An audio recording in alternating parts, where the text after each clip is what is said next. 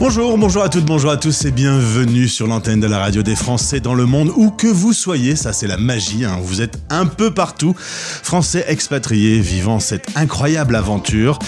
Il est 18h30 Paris Time, nous sommes le jeudi 11 mai, voici le quatrième webinar euh, euh, organisé par les euh, auteurs de ce livre, Comment réussir son expatriation. Je salue Nabil, Olivier Pierre, Pierre et Mathieu qui ont tous les quatre créé ce livre et qui ont décidé de prolonger l'expérience avec des thématiques. On se retrouve assez régulièrement.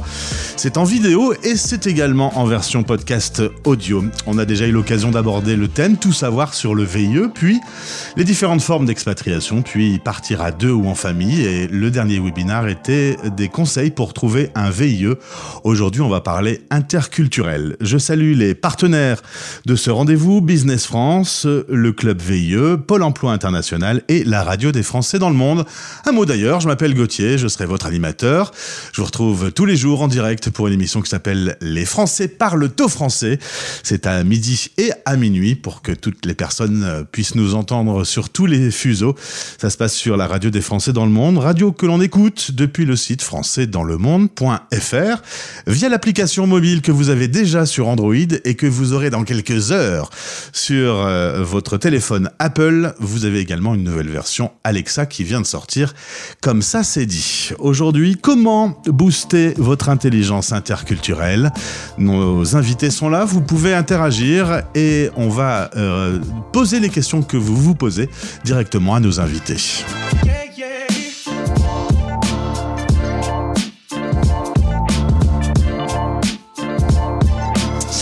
Soyez les bienvenus. Euh, trois hommes hein, euh, derrière euh, les caméras aujourd'hui et, nos micros. il faut dire que Virginie, qui travaille avec Thibaut, a laissé sa place à Louis. On va vous expliquer tout ça.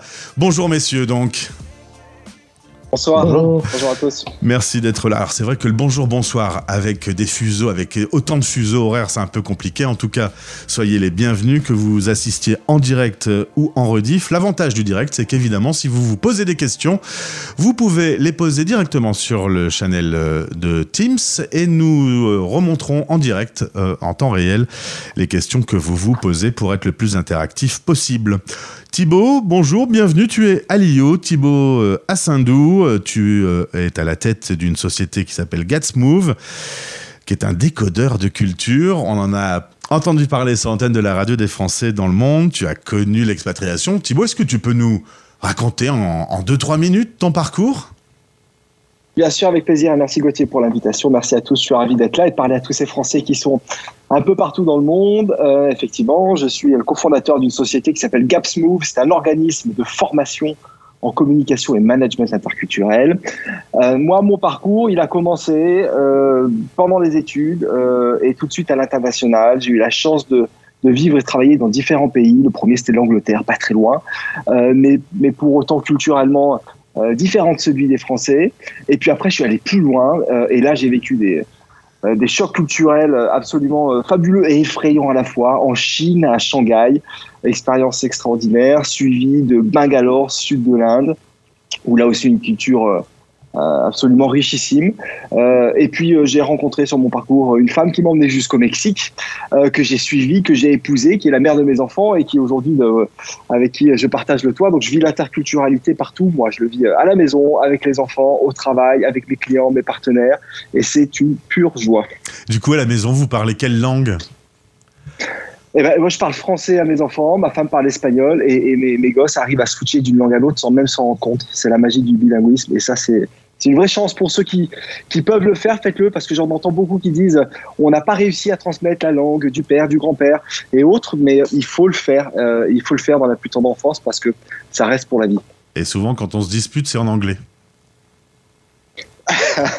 non, c'est quand elle passe dans les tourelles en espagnol, je sais, je sais que là, il faut que oh là, là, là, ça devient sérieux. Là, à ce moment-là, ça devient sérieux. On part maintenant à Bordeaux retrouver le deuxième invité, Louis Pruvot. Louis, enchanté, bienvenue. Est-ce que tu peux toi aussi euh, nous raconter en 2-3 minutes ton parcours? Avec plaisir, merci beaucoup pour euh, l'invitation. Je suis content d'être aux côtés de donc, Thibaut, euh, avec qui j'ai la chance de, travailler en tant que responsable communication chez GapsMove depuis presque deux ans maintenant. ben, moi, je suis tombé dans, la, dans le pot de la marmite d'interculturel étant petit, en fait. malgré l'offense que m'ont fait mes parents d'être français, j'ai réussi quand même, ils ont réussi à me transmettre cette passion de l'interculturel. parce qu'en fait, bah, étant germanophile tous les deux, j'ai passé jeune, à 18 ans, un bac franco-allemand. Je suis allé travailler en Allemagne dès mes 16 ans.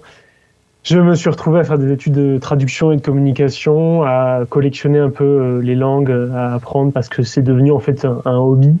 Et puis maintenant, c'est mon métier puisque j'enseigne aussi euh, en plus de ça, donc l'interculturel à des étudiants en première, deuxième année, donc euh, très jeunes.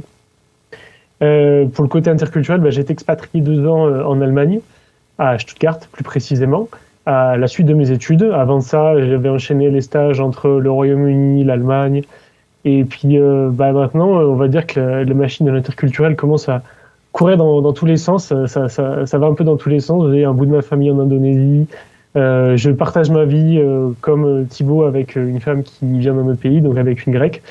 Et ça m'amène à être très souvent aussi en Grèce et à pouvoir partager de l'interculturel tous les jours. Voilà, donc c'est un peu mon métier, ma passion et bah, ma vie tout court, l'interculturel. Merci, tu es dans cette jolie ville de Bordeaux aujourd'hui.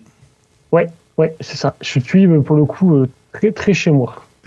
Direction Paris pour notre troisième et dernier invité. Lui, on, va entendre parler de l'Allemagne, de la Suisse, de Hong Kong. Mais aujourd'hui, il est de retour en France. Bonjour Sébastien Antoine.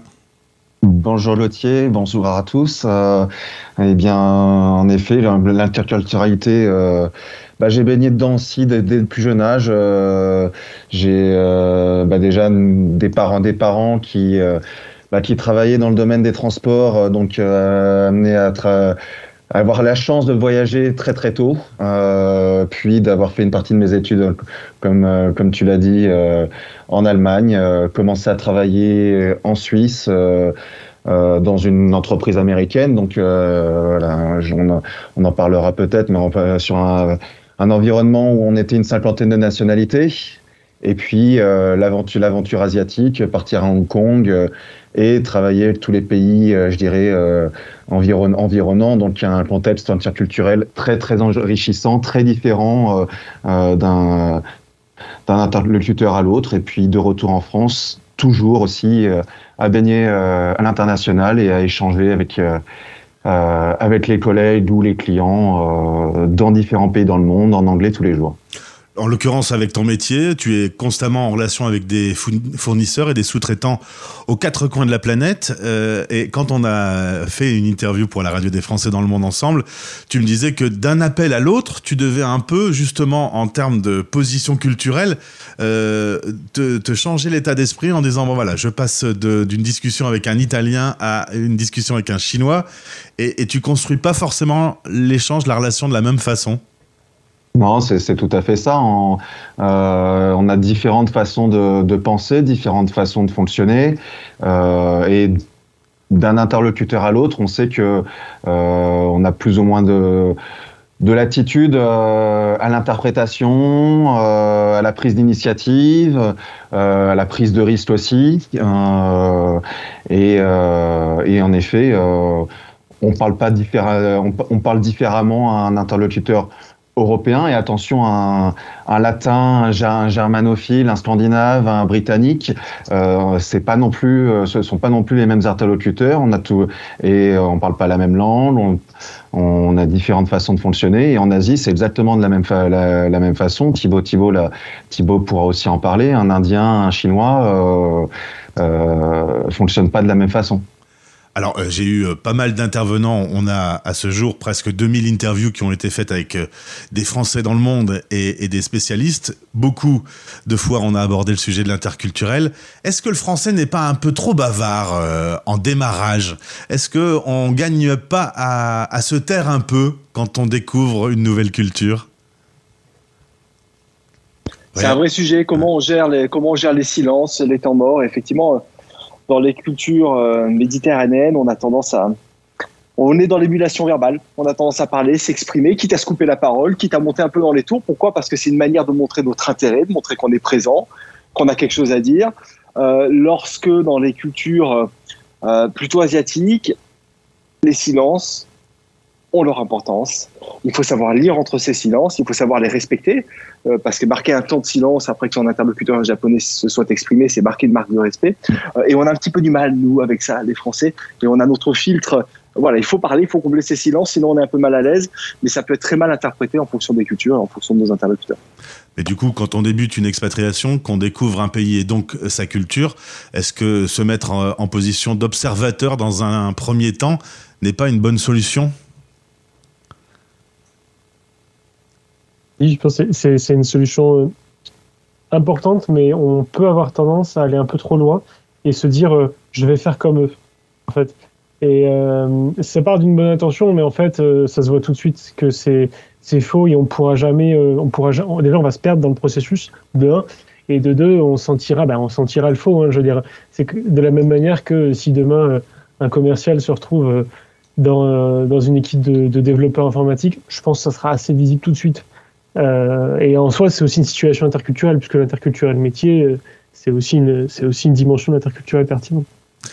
Alors on va euh, aujourd'hui euh, aborder en une heure de temps euh, quatre thématiques. Qu'est-ce que l'interculturel? Quels sont les enjeux? Comment appréhender l'interculturel? Et on va partager également des bonnes pratiques. On a déjà un peu commencé d'ailleurs avec les premières questions. Si vous voulez réagir, vous pouvez déposer votre question sur le channel de Teams. Elles seront remontées directement dans le studio et j'utiliserai mes invités pour en parler. Alors c'est vrai qu'on ne peut pas faire mieux que de commencer en définissant ce qu'est euh, l'interculturel. On parle souvent du choc de l'expatriation. Qui, parmi vous trois, a, euh, au tout début, dans la première expérience, euh, connu un choc au point de se dire j'ai peut-être fait une bêtise, je suis peut-être parti au bout du monde, ou pas forcément au bout du monde, mais en tout cas j'ai quitté mon pays en faisant une erreur. Je vois Sébastien Antoine sourire, ça lui rappelle peut-être un souvenir. Oui, mais j'ai pas forcément le, souvenir de me dire que j'ai fait une erreur. Euh, ou alors, euh, euh, en, tout, cas, la, question qu'on peut se poser, c'est est-ce que finalement, on arrive sur place, on est face au champ, aux différences culturelles et on se dit, je le dis à dessein, mais est-ce que finalement j'ai les armes pour me confronter aux différences, euh, aux différences de mes interlocuteurs. Et c'est vrai que bah, quand on sort des études euh, et euh, qu'on sort de notre cocon bien fran francophile, francophone, franco-français, bah, on ne nous prépare pas forcément. Mais et je pense qu'en effet, le, Louis on, a, on a parlé, c'est important de rester soi-même lorsque on part à l'étranger, mais quand même, euh, de prendre le temps d'observer, euh, d'observer ses interlocuteurs, d'observer l'environnement dans lequel, dans lequel on va pour euh, bah, profiter finalement des richesses que nous, que nous offre l'interculturalité. Alors, on ne le dit jamais assez.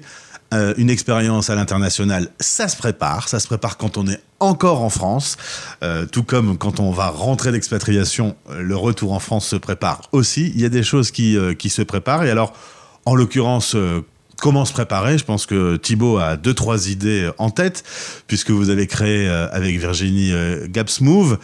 L'idée étant justement euh, d'avoir des outils avant de vivre l'international, soit dans le cadre d'un déplacement, soit dans le cadre de son travail, où on peut travailler avec des, des gens de la planète entière.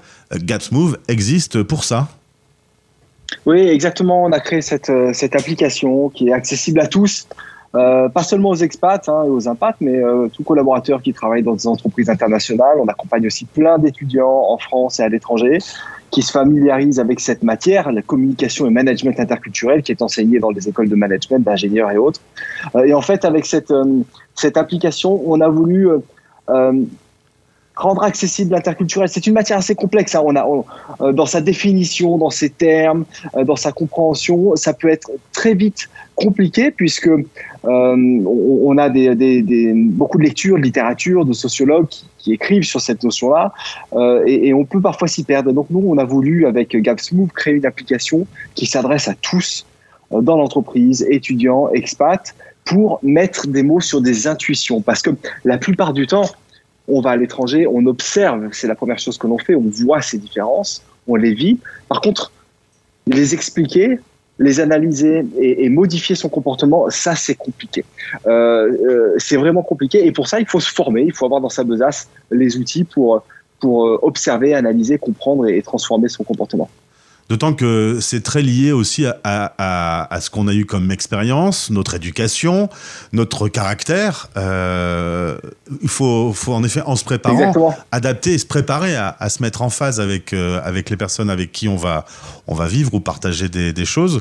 Euh, concrètement, l'aventure GapsMove commence comment? Si les gens nous écoutent aujourd'hui qui vont vivre l'international, comment on utilise cette plateforme?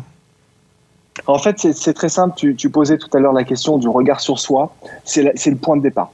Se comprendre soi-même, son comportement, ses valeurs, comment on est, qui on est. Euh, et, c'est euh, lorsqu'on utilise notre application, euh, on propose un questionnaire. En 10 minutes, on va décrypter vos préférences culturelles. C'est le point de départ. Se comprendre soi-même avant de pouvoir se comparer à l'autre. Connais-toi toi-même et tu, tu, connaîtras le monde, disait l'autre. Donc c'est le point de départ, savoir qui l'on est avant de pouvoir décoder les comportements de, certains pays ou certaines régions du monde. Et donc, ce que l'on propose, nous, sur l'application, euh, c'est de manière très pratico-pratique. C'est des vidéos tutoriels faites par des natifs des pays qui vont vous dire, vous avez besoin de créer du lien avec un japonais, vous avez besoin de négocier avec un allemand, vous avez besoin d'aligner une équipe de malgaches. Comment faire quelles, sont les douzaines d'hontes, quels sont les bons conseils pratico-pratiques, toujours très concrets, pour euh, bah, avoir le meilleur comportement possible dans ces situations. Et vous avez travaillé avec 120, 120 interculturalistes, des sociologues, des anthropologues, ça va loin, dis donc, euh, pour aller chercher vraiment la personne qui pourra euh, décrypter? Oui, exactement. En fait, c'est la, force de notre application, c'est qu'on est allé chercher euh, et fédérer plus de 120 interculturalistes alors autour de deux grands sociologues français qui s'appellent Morgane Marchand, Pascal Montpetit, qui sont à l'initiative du modèle pédagogique, mais on a fédéré 120 euh, spécialistes. Alors, on les appelle des interculturalistes, euh, des sociologues, des ethnologues, il y a des consultants, des coachs, il y a, beaucoup de métiers qui gravitent autour de ce, cette, euh, cette, science passionnante qu'est l'interculturel et on les, a, on les a fédérés autour d'un modèle pour avoir un, un, contenu pédagogique qui soit le plus juste, le plus efficace, le plus pertinent possible. Je vais me tourner vers Sébastien euh, pour lui demander, lui, sa définition de ce qu'est l'interculturel. C'est la richesse. Enfin, je vais essayer d'être d'être synthétique c'est la richesse des différences. Euh, on a en effet différentes façons de fonctionner d'un pays à l'autre. Il n'y a, pas, a pas une bonne, il n'y a pas une mauvaise façon de fonctionner. Euh, et euh, c'est se nourrir de ces différences pour en faire des forces. et puis potentiellement, tout en restant soi-même, les appliquer, les appliquer à soi dans son environnement à l'international et puis à son retour en France aussi. Ben, euh, Louis, tu te doutes euh, que je vais maintenant poser la question à toi sur ta définition. On ne t'entend plus par contre. Les définitions qui ont été données par Sébastien et Thibault sont tout à fait justes et c'est vrai que c'est très complexe. Euh, moi, j'aime bien le résumer, surtout pour quand je parle avec des étudiants très jeunes, qui sortent du lycée, c'est de leur dire l'interculturel, c'est la force d'arriver à se projeter dans la tête de l'autre et euh, quand on le dit comme ça, c'est super simple.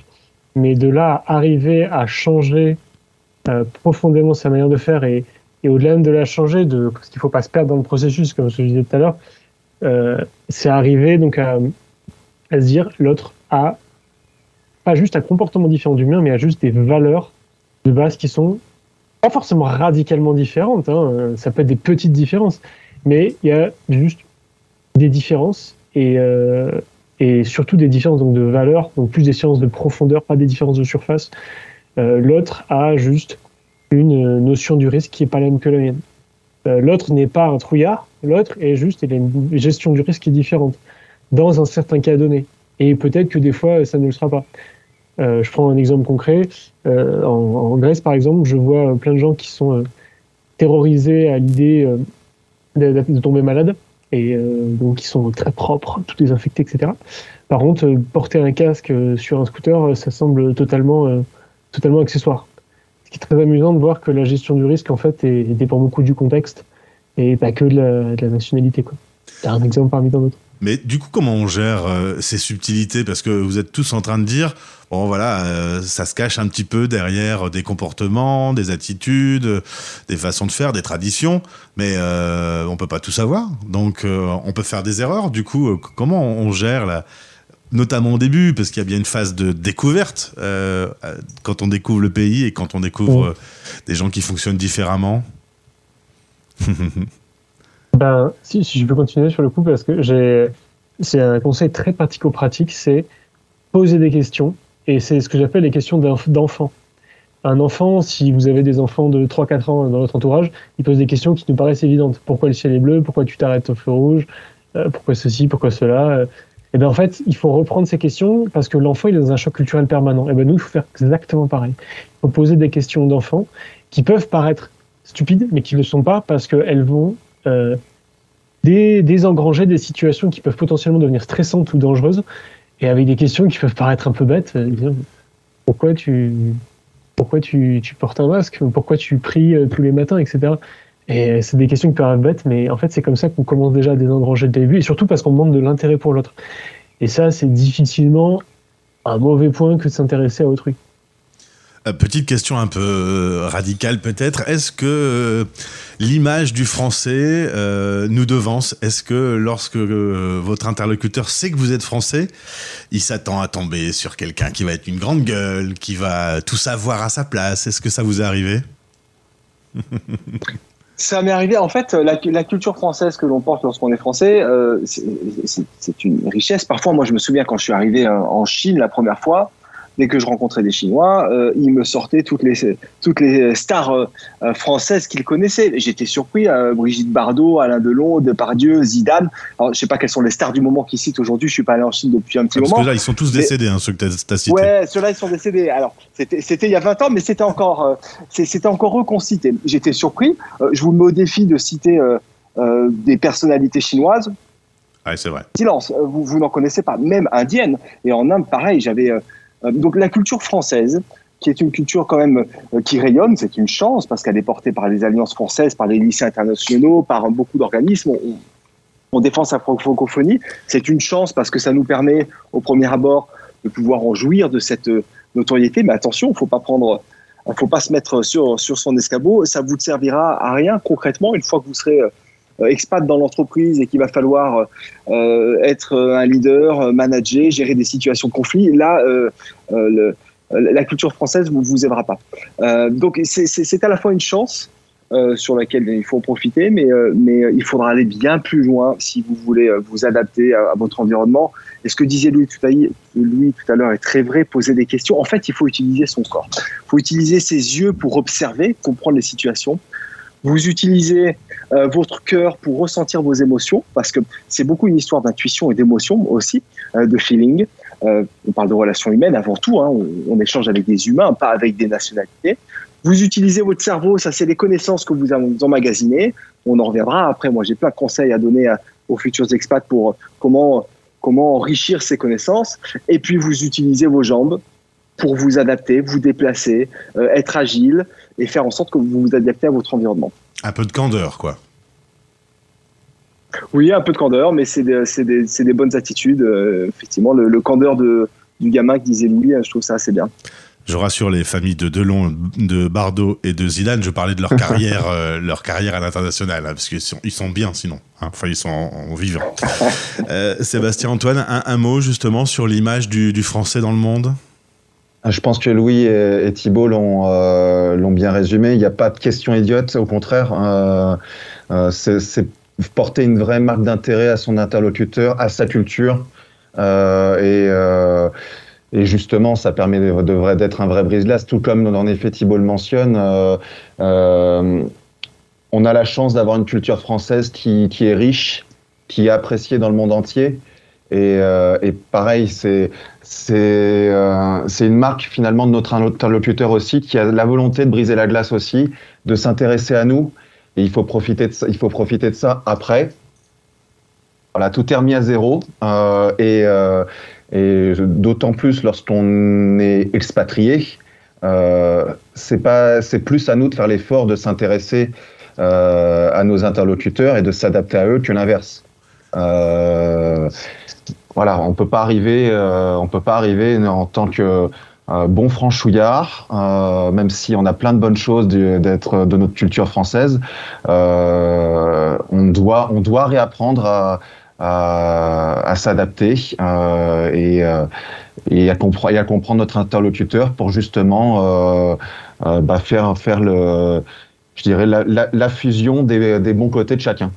Euh, si on veut être pratico-pratique justement, est-ce qu'avant de partir dans un pays, ça peut valoir le coup de lire des bouquins, de regarder des documentaires, euh, de se renseigner sur le web, sur l'histoire du pays, euh, sur les, les, grands domaines à connaître un peu, culinaire, enfin des choses comme ça. C'est un petit travail qu'on doit faire soi-même en solo avant de partir?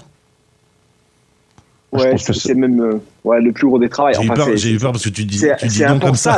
tu dis oui, non. Je, je, dis non à la à, l'indienne en fait, tu vois ça. Euh, quand tu donnes de l'île de la tête, ça c'est un truc qu'on n'a pas compris en interculturel. Tu fais comme ça et ça veut dire oui. Exactement.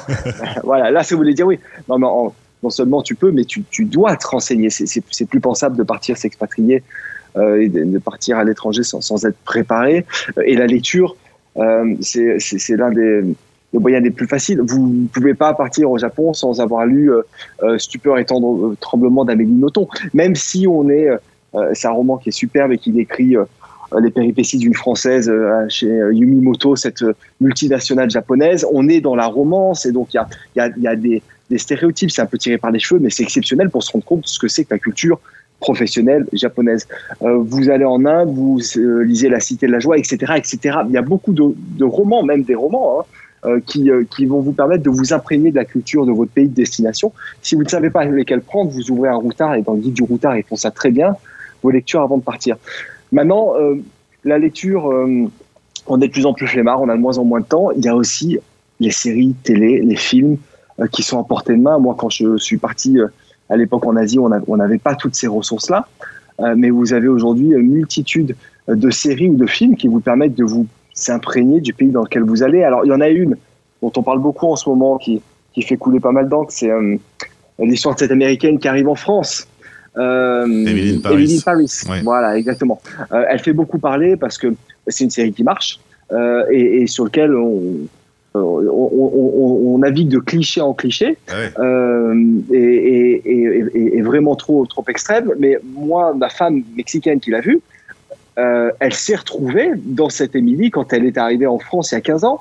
Elle m'a rejoint à Paris.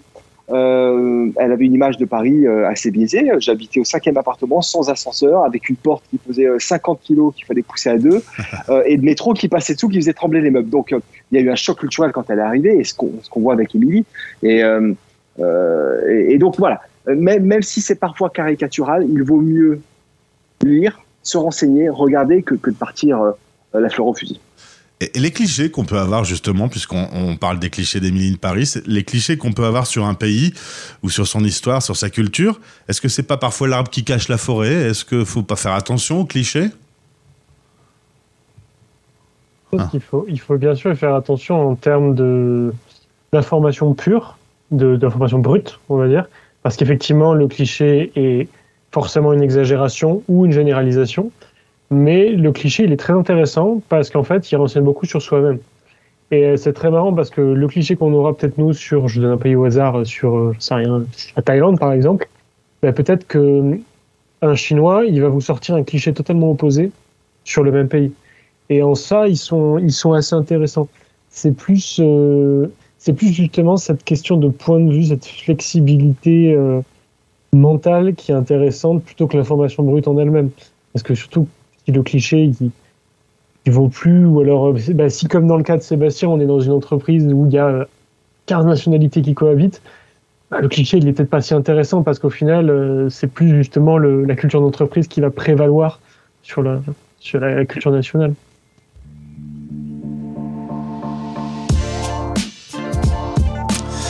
Vous êtes au cœur du cinquième webinar Comment réussir son expatriation issu du livre depuis Cinq rendez-vous maintenant. On va un peu plus loin avec des thématiques qui sont développées. Vous pouvez suivre ce webinaire en euh, podcast audio, également en version vidéo. Je vous rappelle que les quatre premières éditions, vous pouvez les voir directement depuis YouTube. Les liens sont sur le site français dans le monde.fr.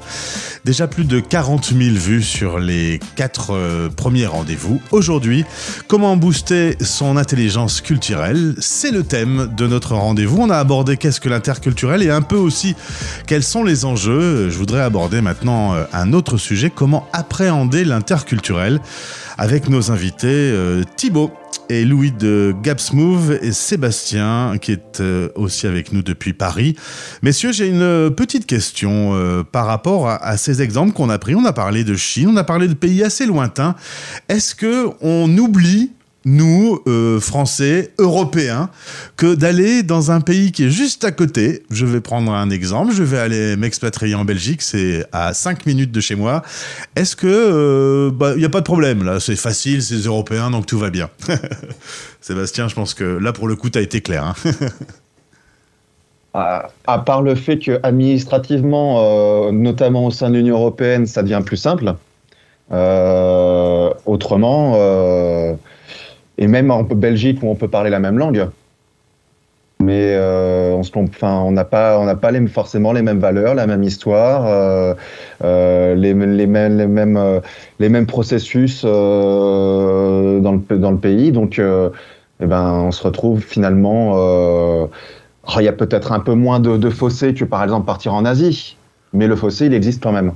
Ouais, dans tous les cas, qu'il soit petit ou gros, si on tombe dans le fossé, on tombe dans le fossé, quoi.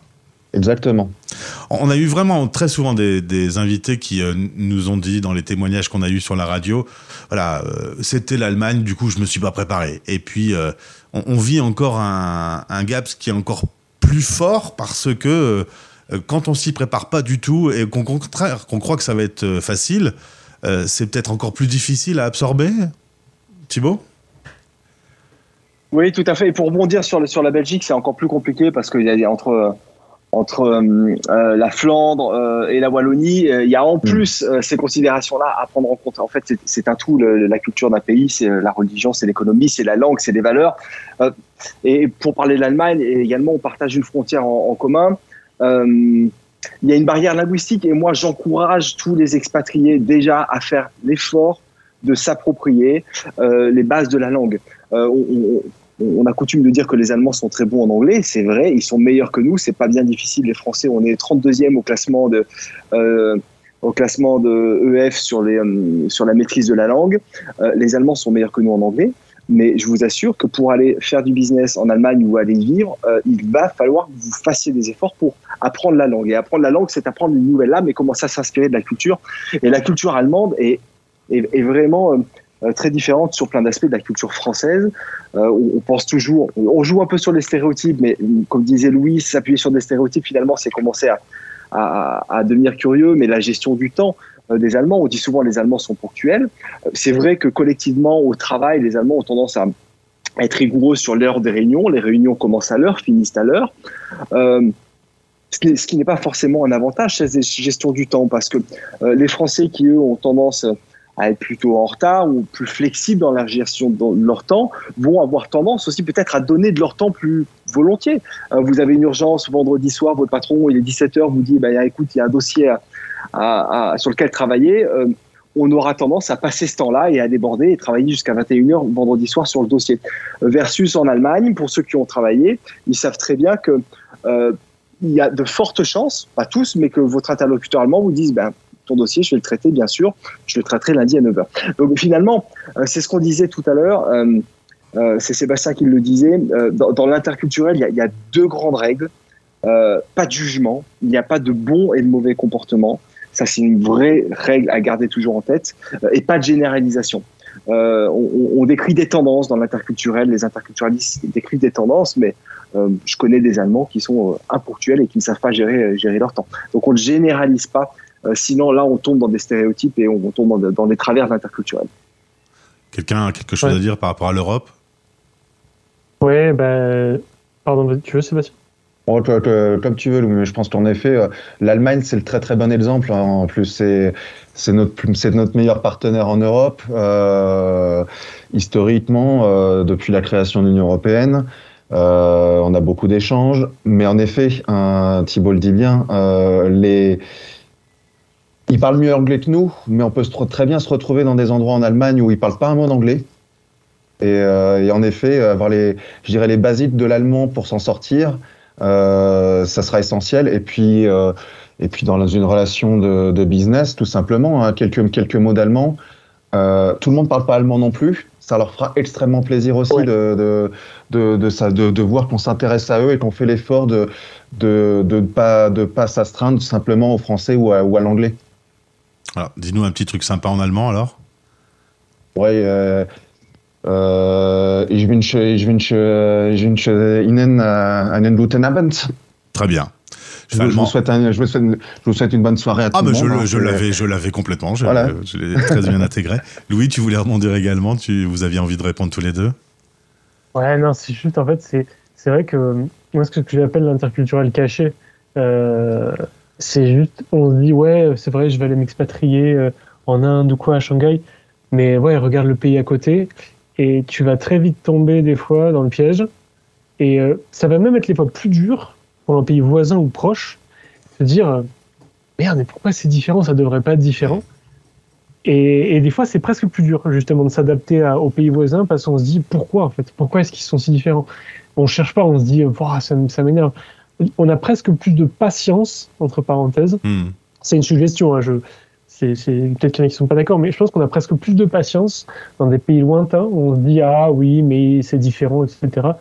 Alors que, je sais pas, la, gestion du temps, par exemple, peut être assez différente entre la France et l'Allemagne, comme on l'a dit. Et tout d'un coup, on peut se retrouver dans un pays euh, lointain. Alors, je dis peut-être des bêtises, mais vraiment, on peut se retrouver euh, en Afrique du Sud ou, euh, ou, en Birmanie et se dire, oh, en fait, tiens, ça c'est pareil. Ouais. Ouais, ça ils le font. Bon, c'est pas extrêmement différent. Alors qu'on on aurait pu imaginer des différences assez, assez nettes. Quoi. Petite question qui euh, provient depuis euh, euh, nos téléspectateurs et auditeurs pour rebondir sur ce que disait Louis concernant les entreprises composées de beaucoup de nationalités. Quand on arrive à l'étranger, comment on s'adapte à la culture différente et en plus à la culture d'entreprise nouvelle? C'est-à-dire il y a une culture dans la culture, il faut savoir gérer les deux. Peut-être que Sébastien qui a et, l'expérience de ça euh, peut nous en dire un rayon, puisque je pense que tu étais dans une entreprise où il y avait 50 nationalités différentes.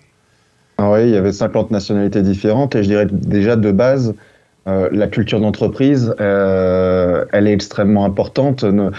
chaque entreprise, ça serait même, ça serait le cas pareil en France. Hein, chaque entreprise a une culture différente. on peut très bien occuper le même poste aussi, et et finalement se retrouver dans des environnements euh, extrêmement différents. Donc euh, euh, c'est assez à prendre en compte. c'est peut-être c'est peut-être le premier critère à prendre en compte finalement, parce que justement dans une entreprise où on a de, multiples nationalités, finalement, le socle commun, ça va être, le, ça va être la culture d'entreprise avant, hein. avant finalement, la, je dirais, les, cultures les cultures de chacun. C'est vrai que si on compare avec par exemple les États-Unis, qui étaient, qui ne sont pas une entreprise, mais qui sont en fait un, espèce de, de, kyrielle, un beau patchwork de plein de cultures différentes. Comment les États-Unis ont fonctionné? Bah Parce qu'ils ont créé une culture un peu ex nihilo, et euh, chacun venant euh, des Pays-Bas, euh, de France, d'Allemagne, d'Espagne, de, plein de pays différents, hein, s'est dit ok, on va partir sur un socle commun. Et je vais pas commencer à faire mon petit individualiste, à mettre, à ajouter mon grain de sel. Est-ce que tu as quelque chose à rajouter, Thibaut, sur le sujet? Oui, ouais, sur, la, définition de la culture, là, on, a parlé beaucoup de la culture nationale, la culture des pays. Euh, c'est notre sujet du jour. Il y a la culture d'entreprise, euh, que vient évoquer Sébastien. Il y a la culture professionnelle, des métiers aussi. Je suis ingénieur, je suis comptable, je suis commercial. Bon, euh, on n'a pas le même discours, on n'a pas la même vision du monde et du travail. Il y a la culture plus complexe aussi des générations. Si vous avez des enfants qui sont ados aujourd'hui. Euh, moi, ma fille, quand elle m'envoie des textos, il y a plus de smiley que de mots, quoi. Euh, donc c'est une manière de communiquer qui est différente. Je lui dis dans l'entreprise demain, attention, si tu tombes avec des vieux comme moi, à ta manière de communiquer. En fait, c'est tout ça la culture. Et en fait, nous, ce que l'on fait avec GapsMove, mais c'est une approche, c'est on s'adresse pas une fois de plus à une culture, on essaye de développer euh, ce qu'on appelle un global mindset. Ah. Désolé pour l'anglicisme. Première fois qu'on l'utilise euh, dans, dans ce débat, alors je suis très étonné qu'on ait dû attendre 40 euh, minutes ah. pour l'utiliser. C'était pour faire du teasing et il arrive enfin à la 40e minute. Mais effectivement, ce global mindset qui n'a pas vraiment de traduction en, français ou un état d'esprit global, c'est ça qu'on veut développer finalement. Euh, avec les personnes nous qu'on accompagne. C'est-à-dire, quelle que soit la nationalité que tu as en face de toi, une fois de plus, tu avec un être humain qui a sa personnalité, qui a son éducation, euh, qui a sa culture métier. Et c'est comment tu vas arriver, indépendamment de sa culture, avec toi, ton bagage, à interagir avec lui, à bien communiquer, à gérer les conflits, à gérer les émotions euh, dans un univers pro et, et perso. Et c'est ça le but ultime de l'interculturel, c'est développer un global mindset. Mais c'est très compliqué parce que il y a des personnes qui l'acquièrent de manière naturelle les expats qui ont vécu euh, euh, trois ans dans tel pays, puis ils ont été parachutés dans un autre, à force, euh, ils acquièrent cette, compétence-là. mais c'est pas inné. Je ne connais personne pour qui ce soit inné. Donc ça s'enseigne, ça s'apprend, et ça s'apprend pas en un claquement de doigts. ça s'apprend à force de, de lecture, d'expérimentation, d'échecs. on a tous vécu des échecs culturels qu'on a identifié ou pas, ça c'est encore autre chose. Mais voilà, développer un global mindset, c'est ce que je souhaite à tout expat euh, euh, parce que c'est vraiment ce qui va permettre de pouvoir s'adapter à tout son, tout son environnement. Sur la radio des Français dans le monde, nous sommes partenaires avec Expat Communication qui édite euh, tous les deux mois un baromètre. Le dernier baromètre, euh, on en a parlé sur notre antenne. Pourquoi s'expatrier en 2023 Et il y avait plusieurs réponses qui étaient euh, assez intéressantes. C'est justement pour aborder le quatrième et dernier chapitre de notre échange, de notre webinaire du jour sur la préparation à l'expatriation. les chiffres sont absolument incroyables. La majorité des expatriés ayant répondu à cette enquête n'ont pas bénéficié d'accompagnement pour se préparer à l'expatriation. En moyenne, ils sont 35% seulement à savoir qu'il existe des dispositifs pour se préparer, euh, Gaps Move, euh, des coachs, euh, des bouquins, et donc 26% euh, ont également dit qu'ils ne souhaitaient pas ce type d'accompagnement. Alors les chiffres sont assez forts. en gros, ce qu'on est en train de faire aujourd'hui comme webinaire, ça va complètement à l'inverse des chiffres que l'on a. On ne s'y prépare pas, on n'attend pas à, devoir gérer ce, choc culturel. Comment on peut l'expliquer, euh, ces, chiffres qui m'ont moi-même un peu surpris? Il faut que tu rallumes ton micro, euh, Thibaut, parce qu'on pas. Pardon, c'est d'autant plus surprenant quand on sait que les, euh, les échecs, beaucoup d'échecs des expatriations sont liés à des, des problématiques interculturelles, soit de l'expatrié, soit du conjoint qui accompagne, qui, ça peut créer des euh, des malentendus, des, euh, des, incompréhensions dans le couple, dans la mission, et c'est ce qui fait que beaucoup d'expatriations échouent. Donc, euh, effectivement, quand on connaît ce chiffre-là, on se dit bah, il faut être préparé. je pense qu'il y, a beaucoup de. Nous, on doit beaucoup évangéliser sur l'importance de pouvoir apprendre à décoder les cultures, à développer son global mindset. Bien souvent, bien souvent, on, se contente de l'apprentissage de la langue, ce qui est un passage obligatoire. Il faut, une fois de plus, apprendre la langue et on se dira, bon, on apprendra sur Il suffit d'être curieux et ouvert d'esprit, on va y arriver. Pas d'angélisme dans l'interculturel. Oui, il faut être curieux. Oui, euh, il faut être empathique. Mais ça, ça ne va pas empêcher des conflits qu'on ne va pas arriver à détecter, pas arriver à comprendre. Et pour ça, il faut être préparé. Euh, et c'est une urgence de se préparer. Après, c'est un certain budget aussi euh, pour les expats parce bah que euh, euh, si vous vous faites accompagner euh, d'un coach, bah, voilà, c'est pas c'est pas donné à tout le monde. Alors parfois c'est l'entreprise qui paye, tant mieux, mais parfois les entreprises aussi rechignent un peu à allonger, surtout qu'un expat, euh, c'est pas que la formation, c'est c'est une maison, c'est des écoles, c'est un déménagement, donc il y a beaucoup de frais.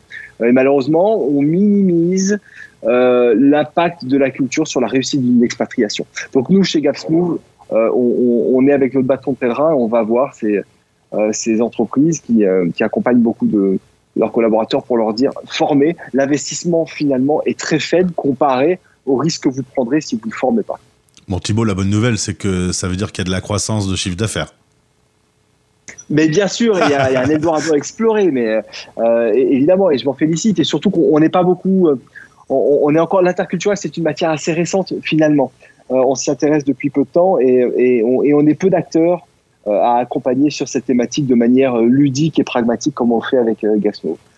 On a une question qui euh, revient évidemment sur euh, le mot magique qui a été donc euh, donné à la 40e minute de ce webinaire, le Global Mindset. Comment on se prépare à cette posture?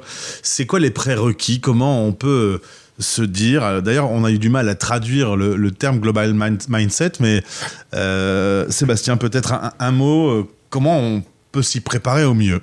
Euh, bah, comme Thibaut, comme Thibaut l'a dit plus tôt, euh, il, faut, se renseigner, il faut lire, il faut euh, ne pas avoir peur aussi de d'apprendre les, clichés de, de, des, différents pays.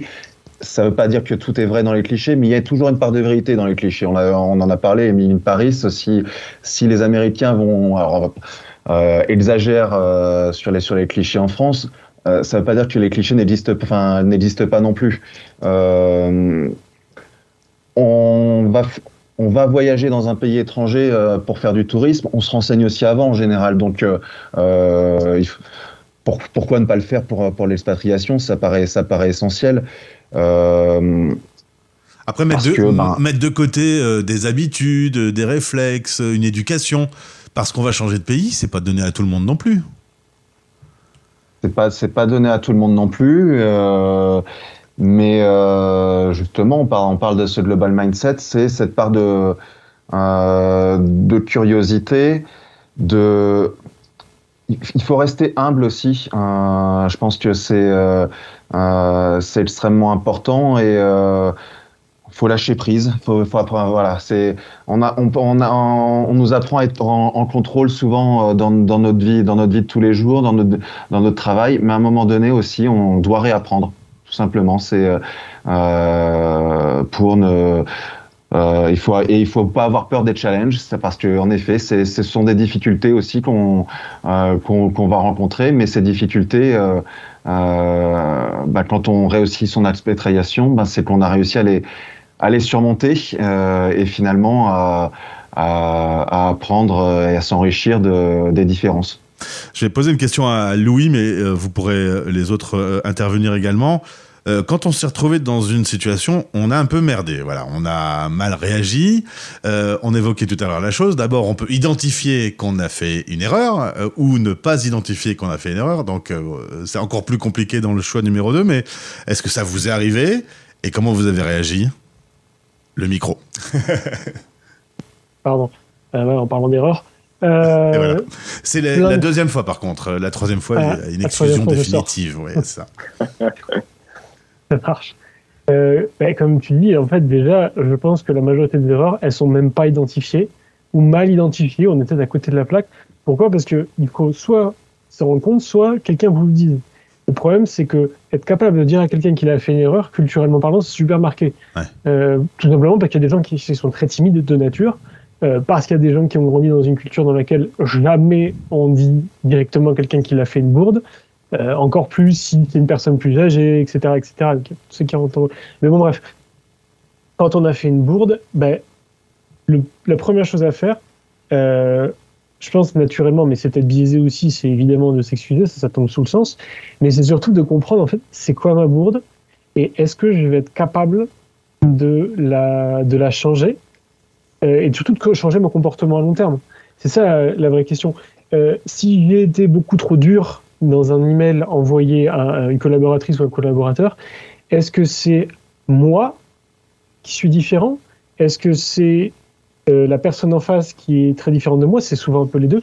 Et surtout, est-ce que je vais être capable de changer ça et comment est-ce que je peux le mettre en place pratiquement, de manière pratico-pratique? Euh, Et c'est pas évident, surtout quand c'est quand on commet une erreur, qu'on est sous un peu l'énervement, euh, euh, le manque de patience. Tout de suite, ça, ça nous brouille nos valeurs interculturelles. On peut être expat depuis je sais pas combien de temps. Le jour où vous êtes fatigué, mmh. énervé, vous n'avez pas dormi, vous pouvez être le meilleur, le plus grand flexible de l'interculturel que vous voulez euh, clairement, votre patience, elle, est brouillée. Donc rien que ça, déjà, c'est compliqué. Mais euh, clairement, ouais, moi, le conseil de base que je donnerais, ce serait demander en face, n'ayez pas peur à ce qu'on vous dise euh, ce qui ne va pas, et demandez surtout à un interlocuteur natif, mais demandez aussi potentiellement à quelqu'un de vos latitudes qui connaît cet environnement, euh, environnement-là. Je donne un exemple. Vous partez, vous vous expatriez au Sénégal. Vous n'allez pas demander à un Sénégalais c'est comment qu'on se comporte au Sénégal. Vous pouvez le faire. Mais ce qui est intéressant, c'est aussi de demander à un Français qui est expatrié au Sénégal depuis longtemps et de demander à un Sénégalais qui vit en France depuis longtemps. Parce que là, en croisant ces regards, là, vous allez être capable de vous dire, OK, c'est quoi un peu la vérité dans tout ça? Parce que, ben, euh, si on vous demande euh, c'est quoi être français, vous êtes là, je sais pas trop, parce que c'est que la culture, c'est comme de l'eau, hein. c'est comme un poisson dans l'eau, vous nagez dedans, mais vous la voyez pas. Mmh. Donc, euh, ouais, si, c'est ça un peu pour résumer, c'est euh, croiser les points de vue quand on a commis une bourde, pas juste rester entre peut-être les vous et l'autre personne. Thibaut, peut-être un exemple qui, a pu t'arriver et, un conseil avec par la même occasion?